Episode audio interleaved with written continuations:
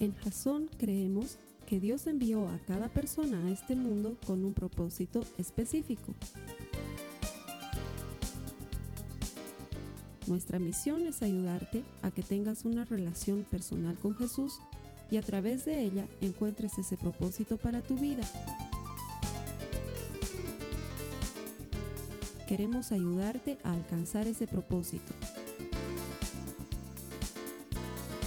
Es nuestra oración que este podcast te ayude a tener visión, a tener jazón.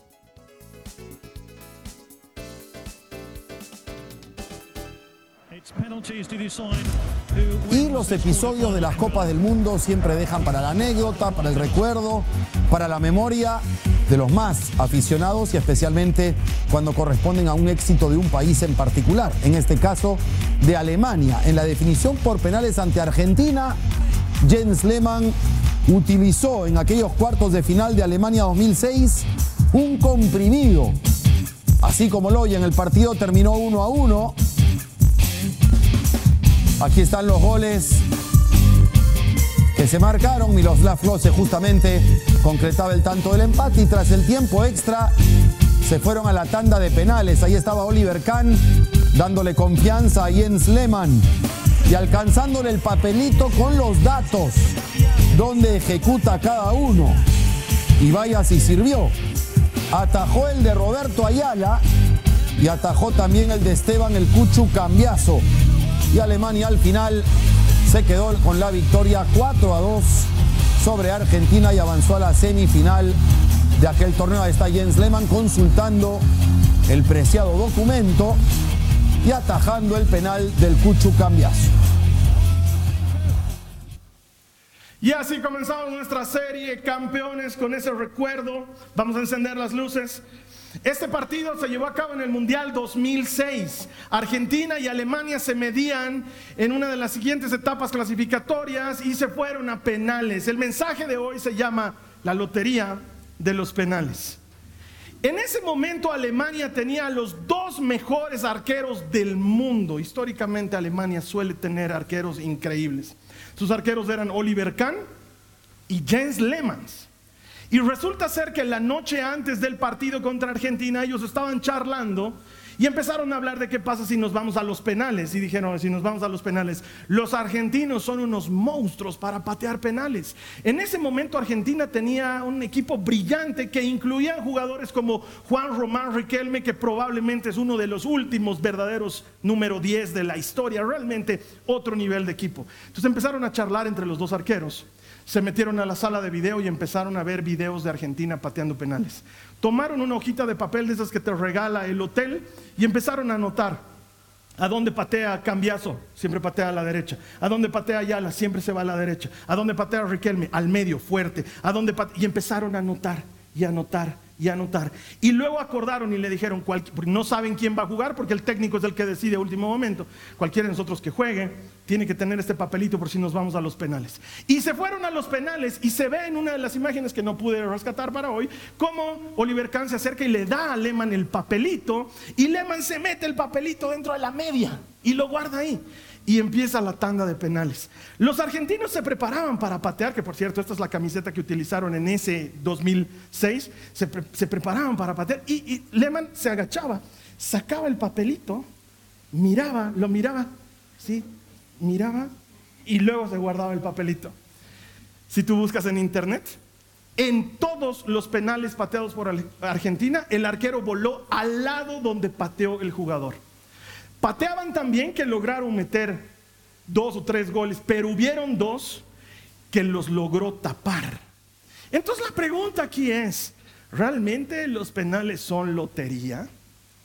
Porque tal vez hay algo más importante que podamos aprender hoy y es por eso que te quiero compartir una historia que nos va a servir para la previa. La historia de una mujer que se llamaba Abigail. Esta mujer de nombre Abigail estaba casado con un hombre que se llamaba Naval.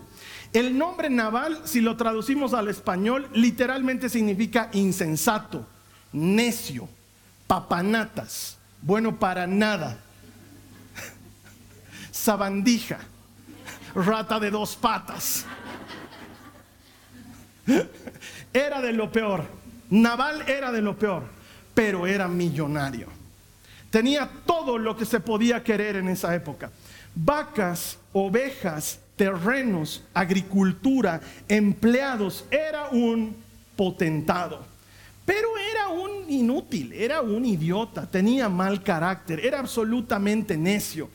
¿Cuántas veces Abigail se ha debido poner a pensar, ¿por qué me casé con este nabo? Realmente era lo peor de lo peor. Abigail no. Abigail era una mujer sabia, era una mujer prudente y la Biblia dice que era muy hermosa. Lo que había sucedido es lo siguiente. David en ese entonces todavía no era rey. Él estaba escapando de Saúl que lo quería matar. Y alguna vez te conté la historia que se escondió en una cueva que se llamaba la cueva de Adulam. Y a esa cueva se le unieron todos los que tenían deudas, todos los que eran perseguidos, todos los que eran rechazados, todos los que tenían algún asunto pendiente. Se le unieron y logró formar para sí mismo un ejército de 600 hombres peligrosos y valientes. ¿Cómo mantienes a 600 hombres? Es pues carísimo. Entonces, ¿qué hacía David? Se las ingeniaba para proteger y cuidar a la gente que vivía cerca de donde ellos estaban acampando. Curiosamente, los pastores que trabajaban para Naval llevaban a sus ovejas a pastar cerca del ejército de David y David y su, y su, ejército los protegían. Cuando venían algunas fieras, mataban a las fieras. Cuando atacaban los filisteos queriendo saquearlos, los defendían de los filisteos y así durante meses los estuvieron protegiendo. Les, les proveyeron ese servicio VIP de protección y seguridad marca David, el ungido del Señor. O sea que funcionaba muy bien. Bueno, pues resulta ser que en determinado momento David le dice a uno de sus comandantes, fulano, ven aquí un ratito, andate a la casa de Naval, contale que estamos protegiendo a los suyos, a ver si te invito unas carnecitas, y te mando unos pancitos, unos vinitos para que comamos, porque ¿cómo sostienes a 600 hombres? Es bien difícil. Entonces este comandante va, pide hablar con Naval, lo recibe Naval y le dice, mi señor Naval, ¿sabe qué? Yo trabajo para David, soy uno de sus comandantes y durante meses hemos estado protegiendo a sus pastores, los hemos estado cuidando y les hemos estado librando de todo tipo de dificultad. No sé si nos podría invitar unas carnecitas, no sé si nos podría invitar algo para comer, lo que sea su voluntad. Y entonces ahí, mira lo que dice la palabra del Señor en 1 Samuel 25, 10 al 11. Naval responde, ¿quién es ese tipo David? Lo dijo con desdén. ¿Quién se cree ese hijo de Isaí? En estos días hay muchos siervos que se escapan de sus amos. Debo tomar mi pan, mi agua, la carne que destacé para mis esquiladores y dárselo a un grupo de bandidos que viene quién sabe de dónde. Así respondió Naval. Entonces el comandante volvió donde David y le cuenta y le dice, no, de lo peor había sido ese tal Naval. Viene este me ha dicho que quién será el tal David, que quién será su madre, que si sabremos quién será su madre. No, grave, ha hablado mal de vos, de tus hermanos, se ha referido con palabras que no puedo repetir. Entonces David quiere un hombre, es un guerrero, quiero que entiendas esto. Dice, a mí no me nadie porque no son quién. Alístense, vamos a ir a matarlo a Naval pero no solo a él, vamos a matar a toda su casa. No quiero que quede ni oveja, ni vaca, ni buey, nadie con vida, los vamos a matar a todos. Y uno le dice, Señor, pero somos 600, él es solo uno. Ya, tienes razón. Vamos 400. 200 se quedan cuidando la casa y 400 vamos a ir, los vamos a romper. Esto está grave. No es una cosa fácil. Bueno, pues uno de los empleados de Naval va corriendo a hablarle a Abigail y le dice, mi señora, no sabe lo que ha pasado. Estamos en un serio problema, mi señora. Resulta ser que durante los últimos meses hemos estado llevando a pastar las ovejas a cierto lugar y ahí cada vez que teníamos algún problema, había un ejército de hombres de un tal David que nos cuidaban y nos protegían, nos han librado de filisteos, nos han librado de amorreos, nos han protegido de las vidas, han sido buenos con nosotros. Han venido a pedirle a Naval que les invite unas salteñitas, algo así bien. No ha querido nada. Tacaño, como es siempre, grave se ha portado, los ha insultado, les ha dicho de qué se van a morir, le ha mencionado a la mamá del tal David, grave. Y ahí mira lo que dice la palabra en el verso 17, el mismo capítulo 25 de 1 Samuel dice, es necesario que usted sepa y decida qué hacer, porque habrá problemas para nuestro amo y para toda la familia. Naval tiene tan mal genio que no hay nadie que pueda hablarle. ¿Qué hará Abigail? Y entonces comenzamos con 90 minutos del deporte más hermoso del mundo. Primer tiempo, 1 Samuel 25, verso 18, primera parte. ¿Qué dice? ¿Qué dice? Quiero que lo leas conmigo. Con las notas de la prédica. Sin perder tiempo. ¡Wow! En cuanto recibe la noticia, Abigail reacciona sin perder tiempo.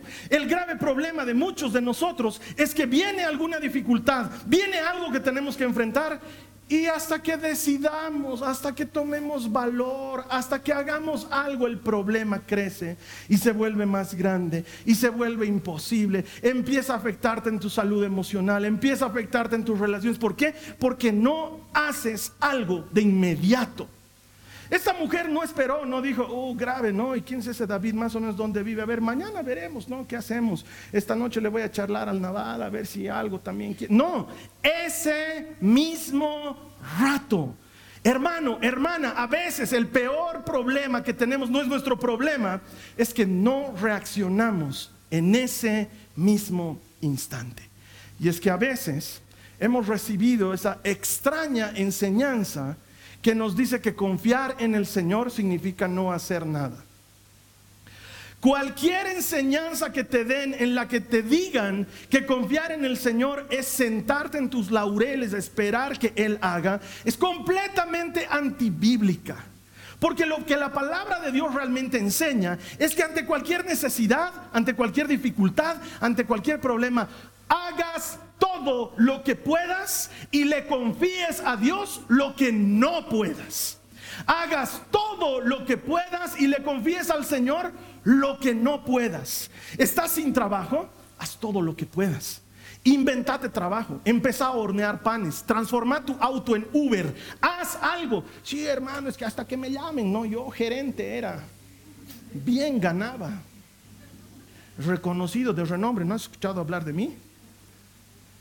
Y en lo que esperas que el Señor haga algo por ti, las deudas te comen, te peleas con tu esposa, empiezan a haber problemas en la casa. ¿Por qué? Porque el señorito no está haciendo nada, porque estoy confiando en el Señor. Él me va a sacar de esta circunstancia. No, mi hermano, haz todo lo que puedas. Empezar a repartir tu currículum como si fueran volantes. Empezar a cortar pasto para alguien. Empezar a pintar la cerca de alguien. Haz algo. Dios bendice al que está en movimiento. Cuando Dios llama a alguien en la Biblia, lo llama porque estaba haciendo algo. Acordate lo que te conté dos semanas atrás. Dios no usa flojos ni los necesita. Dios bendice al que se pone en acción de inmediato.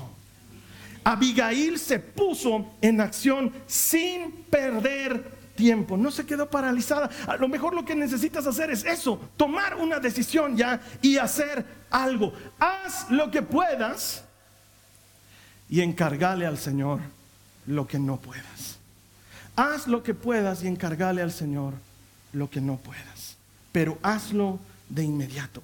Mira lo que dice 1 Samuel 25, los versos 18 y 19. Dice, sin perder tiempo, Abigail juntó 200 panes, dos cueros llenos de vino, cinco ovejas destazadas y preparadas, 36 libros, perdón, litros de trigo tostado, 100 racimos de pasas y 200 pasteles de higos. Los cargó todos en un burro y les dijo a sus siervos, vayan adelante y dentro de poco yo iré con ustedes, les seguiré. Pero a su esposo Naval no le dijo nada de lo que estaba haciendo. ¿Te das cuenta?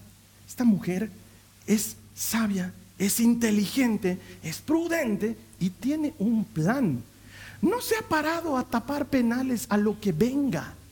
Tiene un papelito dentro de su media. Eso es lo que ha preparado. Es Jens Lehmann con su papelito. Es mirando qué cosa, qué número es ese 6, 6, a dónde salta, a la, derecha, 6. Entonces, eso es lo que está haciendo. ¿Qué, quieren estos hombres? Comida.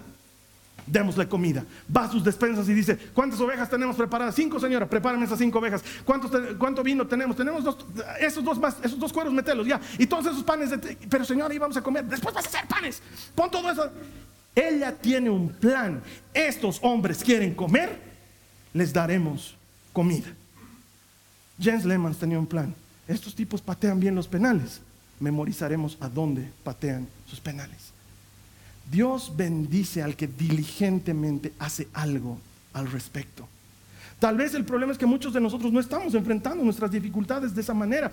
Hermanos, las series anteriores nos han estado preparando para esto. Son meses, tres o cuatro series que hemos venido hablando de tomar decisiones, de pedirle al Señor sabiduría, de caminar con sabios para volvernos sabios. ¿Estás caminando con sabios o solamente vienes a escuchar el mensaje los domingos? Métete a un compartimiento bíblico, anotate en un grupo homogéneo, inscribite en Alfa, empezar a rodearte de gente que te enseña a ser sabio. ¿Por qué? Porque viven en la palabra, estudian la palabra, oran todo el tiempo, se apoyan unos a otros. ¿Es gente perfecta? No. Es gente que está buscando sabiduría como tú, pero se han unido y están empezando a trabajar entre sabios. Y luego pide sabiduría.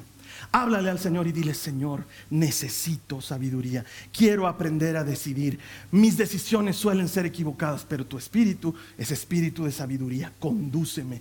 Y el Señor responde esa oración y luego toma una decisión. No te quedes congelado ante las circunstancias. Decide. Abigail entra a sus graneros a ver qué tiene a mano. Yo te pregunto, ¿qué tienes a mano ahora? ¿Qué tienes a mano ahora? Porque en la espera de la oportunidad soñada estás menospreciando los comienzos pequeños. Y la Biblia nos dice en el libro del profeta Zacarías que Dios se alegra en los pequeños inicios. Porque antes de ser dueño de la panadería, primero tienes que hacer algo para limpiar el piso de la panadería. Tienes que arriesgarte a usar lo que tienes a mano. ¿Qué tienes a mano? Una batidora y un pequeño horno, haz algo con eso. Algún día vas a ser un gran pastelero. Hoy tienes una pequeña batidora y un horno. Haz con eso lo que puedas y déjale a Dios a cargo de lo que no puedas. ¿Qué tienes a mano ahora? Abigail tenía mucho. Era la esposa de un millonario. Entonces dijo, si necesito utilizar todos mis recursos para calmar a este ejército, mi vida y la vida de los míos vale mucho más que los recursos que tenemos. Los usaremos. El problema es que nosotros estamos esperando un ángel que rompa patadas nuestra ventana, nos abre Reina Valeria y nos diga, de parte del Señor vengo a decirte. Os he escogido hoy para llevar adelante mis estatutos. No va a pasar, o sea, tal vez sí, no sé, el Señor es dueño de hacer lo que le dé la gana, pero tú no esperes, utiliza lo que tengas a mano. ¿Sabes qué tenía a mano James Lemans? A Oliver Kahn y un papelito. Es lo que tenía a mano. Y con eso despachó probablemente a una de las mejores selecciones que Argentina haya logrado formar, los despachó a su casa. Utiliza lo que tengas a mano y sin darnos cuenta, 45 minutos han pasado y nos tenemos que ir al obligatorio descanso. Atención, fuera luces, corre video.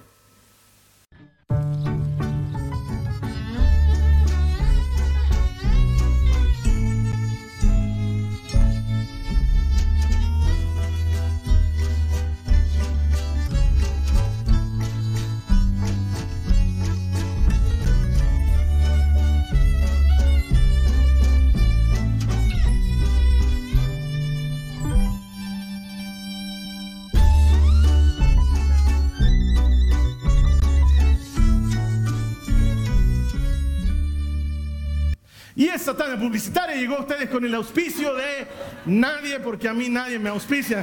No se están auspiciando. Es solamente, es solamente una publicidad. Es solamente una publicidad bien bonita. Que yo eh, la he titulado para hoy, eh, ¿Más vale maña que fuerza? Probablemente sí. Eh, de hecho, si hay algo que es altamente notorio, es que asociamos mucho la experiencia, no me apagues esto, no me hagas ese daño, eh, asociamos mucho la experiencia con la sabiduría. Y está bien, solo que hay un problema, y es que toma demasiado tiempo adquirir experiencia. Tienes que vivir mucho para tener experiencia. Unas cuantas semanas atrás estaba charlando con unos chicos, uno de los chicos de la música que estaba cumpliendo 32 años.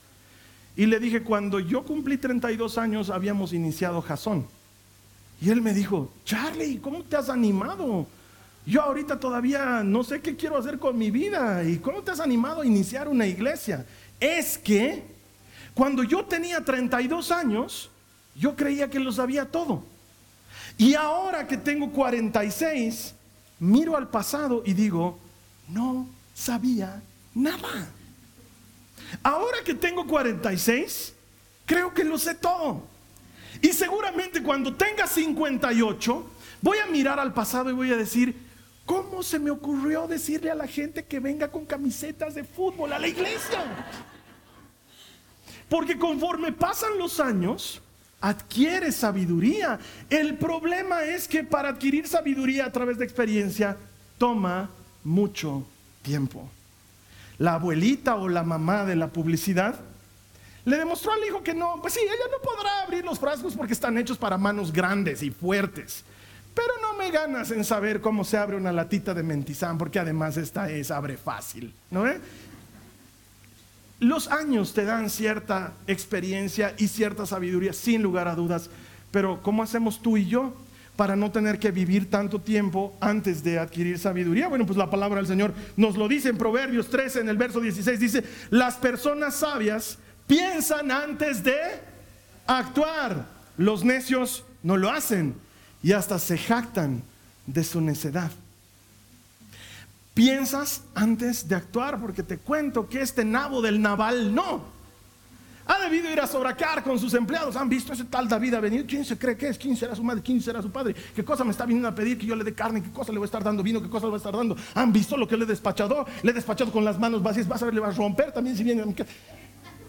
Y todos han debido mirarlo y han de decir, ¿qué le pasa a este naval? ¿Qué tipo? Eso es lo que sucede con la gente falta de sabiduría. Actúan sin pensar. La experiencia es buena, pero adquirir sabiduría puede ayudarte a ganar años de experiencia. De hecho, la palabra del Señor nos dice que nos podemos acercar a Él y pedirle sabiduría y que Él nos la va a dar. De hecho, creo que es una de las pocas oraciones a las que Dios nunca te va a decir no.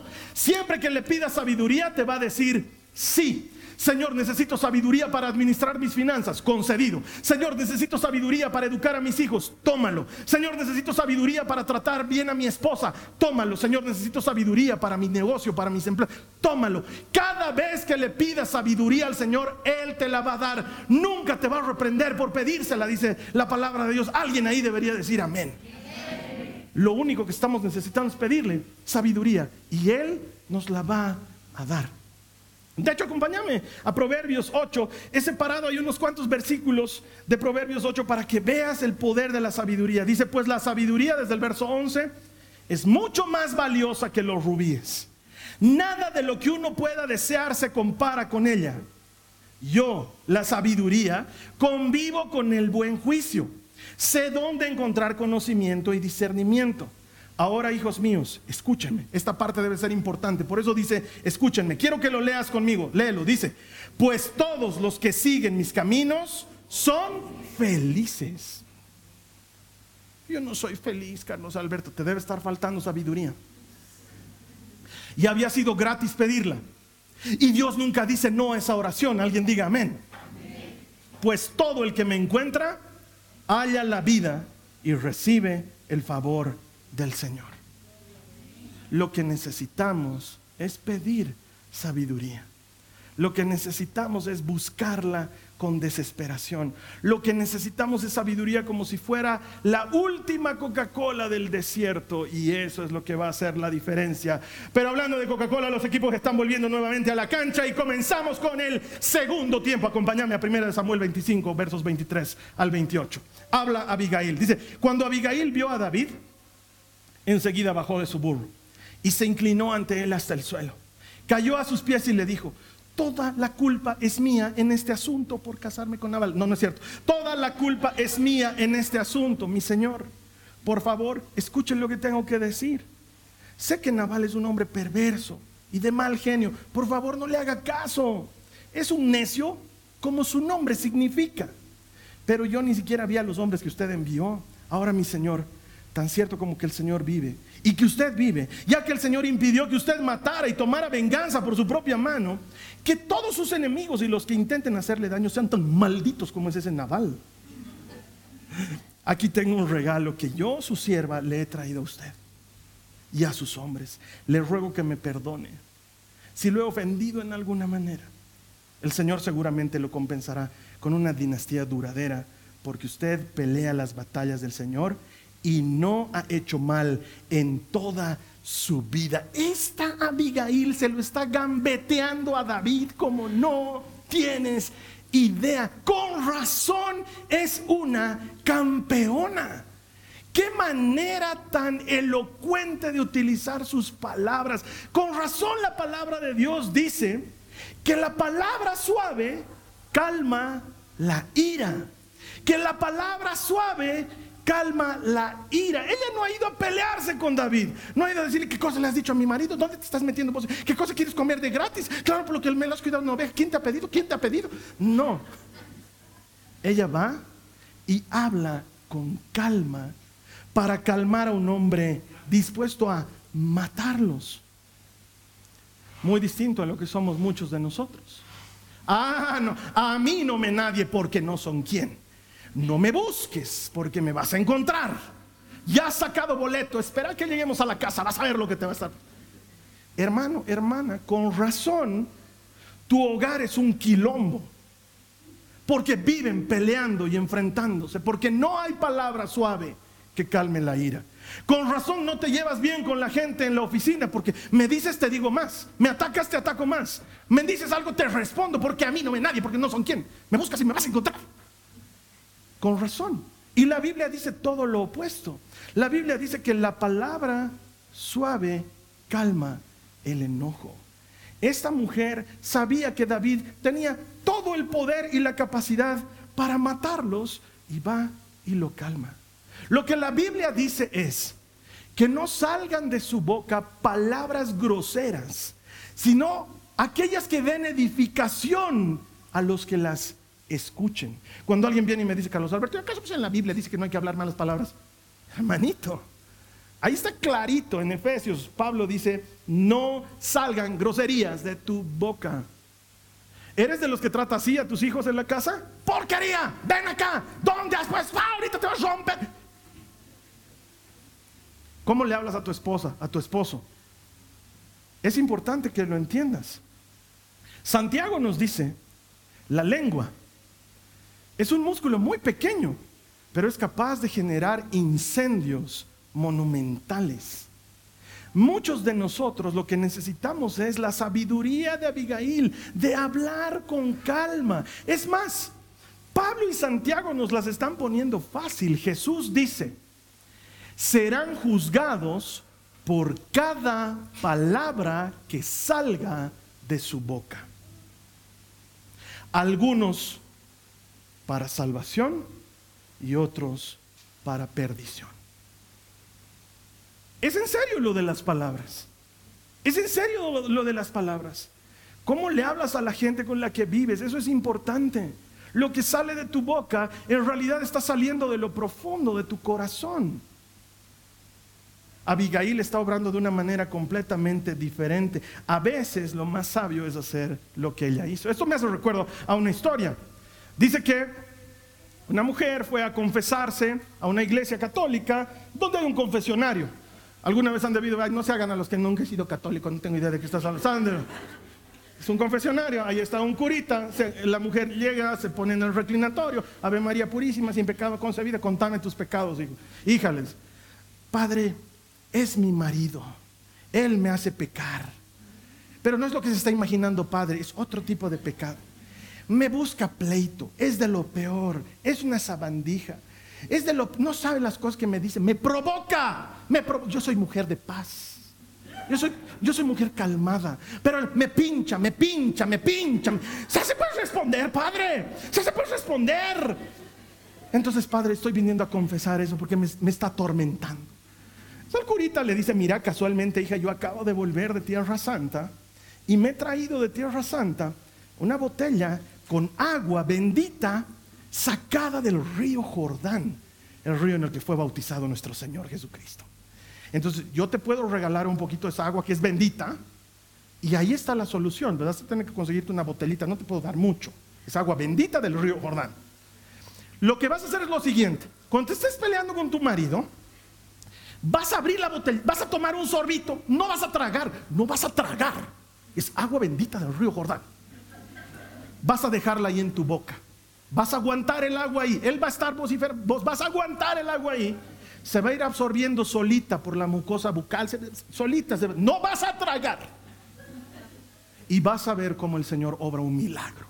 La mujer ese rato va turbeando a la, a la tienda, se compra un Sprite de 300 ml, lo bota, el Sprite vuelve, se hace regalar agüita y lleva a su casa.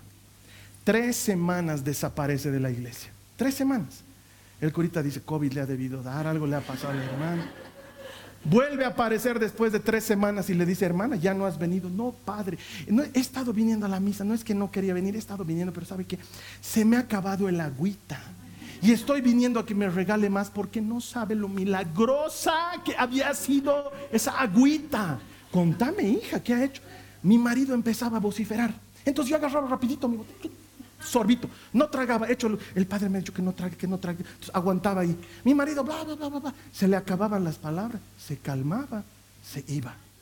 Ya el agua ya no estaba en mi boca. Yo decía, amén, gloria a Dios. Al día siguiente me volví a pelear. que ¿Dónde estás? Oye, ese ratito. Así, Padre, han pasado tres semanas. Ya no peleamos. Ya hasta nos vemos a Ya hasta churro lo veo a mi marido otra vez. Entonces, Padre, yo necesito más de esa agüita. Y el Padre le dice, hija, ¿sabes que la Biblia dice confiésense sus pecados unos a otros, no ve? Dime Ave María Purísima, porque tengo que conversar. Te cuento que no es, no es agua bendita del río Jordán es, mi botellita de agua clarita, nomás que me saco del botellón de, la parroquia. Es que, hermano, hermana, a veces lo más sabio es callarte. A veces lo más sabio es no responder. Se necesitan dos para pelear. Se necesitan dos para que haya un enfrentamiento. Se necesitan dos dispuestos a sacarse la mugre y Abigail no estaba dispuesta. Hay que saber elegir nuestras batallas. Hay que saber elegir qué vale la pena como batalla para pelearla y qué no vale la pena y callar. Eso se llama prudencia. La capacidad de pensar antes de hacer y la Biblia dice que la prudencia va de la mano de la sabiduría. Pero Abigail sigue hablando. Verso 29. Aun cuando lo persigan aquellos que buscan su muerte, su vida estará a salvo al cuidado del Señor su Dios, segura en una bolsa de tesoros. Pero la vida de sus enemigos desaparecerá como piedras lanzadas por una onda. Cuando el Señor haya hecho todo lo que prometió y lo haya hecho a usted líder de Israel, que esta no sea una sombra en su historial entonces su conciencia no tendrá que llevar la pesada carga del derramamiento de sangre y venganza innecesarios. Y cuando el Señor haya hecho estas grandes cosas para usted, por favor, acuérdese de mí, su sierva. Y Abigail avanza por la derecha, sortea un rival, prepara para tirar al arco, mira al arquero descolocado, patea y gol. Esta Abigail es una campeona. ¿viste cómo se lo ha bailado al David? Pero grave. Es que lo último que le dice es una genialidad de proporciones épicas. Cuando seas rey, acordate de mí. David estaba veando. Es que encima era churra la mujer. Él debe estar diciendo que sonsa que se ha casado con Naval. Qué desperdicio. Mira, tan prudente había sido, tan sabia, tan bonito su vestidito. Acabas de detenerme de cometer una masacre, porque yo lo iba a aniquilar a tu marido y a todos ustedes con él. Bendito el Dios de Israel, que le dio una esposa sabia al baboso ese. ¡Qué campeona Abigail! ¡Qué campeona! De hecho, David responde diciendo en el verso 33, gracias a Dios por tu buen juicio, bendita seas, pues me has impedido matar y llevar a cabo mi venganza con mis propias manos. Y en un momento de distracción, el árbitro mira al centro del partido y toca el pitazo final. Abigail ha ganado. Es una campeona. Hermano, hermana, yo no creo que los penales sean una lotería necesariamente. Creo que para ser campeón necesitas algo más que suerte. La Biblia nos enseña que nosotros no dependemos del azar, no dependemos de la suerte. La Biblia nos enseña que dependemos del Señor. Durante los últimos meses nos hemos estado desgastando en la enseñanza para que tú entiendas que lo que necesitas es sabiduría. Pedirle al Señor que se haga cargo de lo que no puedes. Confiar en Él lo que no puedes y hacer tú lo que puedes. Los verdaderos campeones son esos, como Abigail, que hacen las cosas de inmediato, que se esfuerzan en, dar lo mejor de sí mismos y que cuando no pueden dejan eso en manos del único que lo puede todo. Pedirle al Señor sabiduría. Él siempre te va a decir sí, nunca te va a decir no a eso. De hecho, si miras la vida de Salomón, a Dios le agradó que Salomón pidiera sabiduría. Pudiste haber pedido todo, Salomón, le dice el Señor. Pudiste haberme pedido que mate a, a, tus enemigos, o que te haga grande y que tu nombre sea legendario, o que te dé muchas riquezas. Pero me has pedido sabiduría. Y por eso te voy a dar todo lo demás también. No tendrás enemigos en todos los días de tu vida. Serás más rico de lo que nadie jamás ha sido. Y tu nombre se escuchará por generaciones. Sabiduría es lo que tú y yo necesitamos. No depender de que las cosas pasen porque tienen que pasar. Yo escucho y leo, algunas personas publican sonceras como, lo que es para ti va a ser para ti. Dale, ¿cómo se llama este? Josué, dale Josué. No des vueltas alrededor de Jericó, igualito se va a caer el muro. Porque si es para ti, es para ti.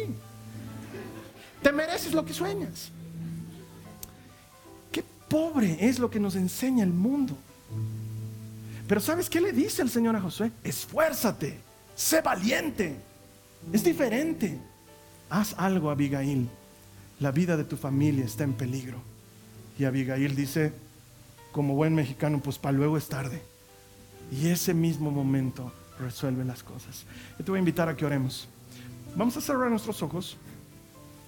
El partido ha terminado, las tribunas están quedando vacías. Vas a repetir esta oración conmigo, pero la vas a repetir en voz audible. No me obligues a decir tu nombre con nombre y apellido. Veo, yo estoy con mascarilla, el Señor me da ciencia. Vas a repetir esta oración conmigo. Cerra tus ojos, dile al Señor, Señor Jesús, dame sabiduría, dame sabiduría, dame entendimiento. Quiero, Señor, que tu espíritu me dé la sabiduría para decidir bien y para hacer bien. Dame el coraje y el valor para hacer lo que puedo, mientras confío que tú haces lo que yo no puedo. En el nombre de Jesús. Y la hinchada dice, nos vamos a poner de pie para recibir la bendición final. Esta ha sido una producción de Jason Cristianos con propósito. Para mayor información sobre nuestra iglesia o sobre el propósito de Dios para tu vida, visita nuestro sitio web www.jason.info. Allí encontrarás muchos recursos para animarte en tu relación con Dios, enseñanzas, nuestro blog, prédicas y mucho más. Te lo deletreamos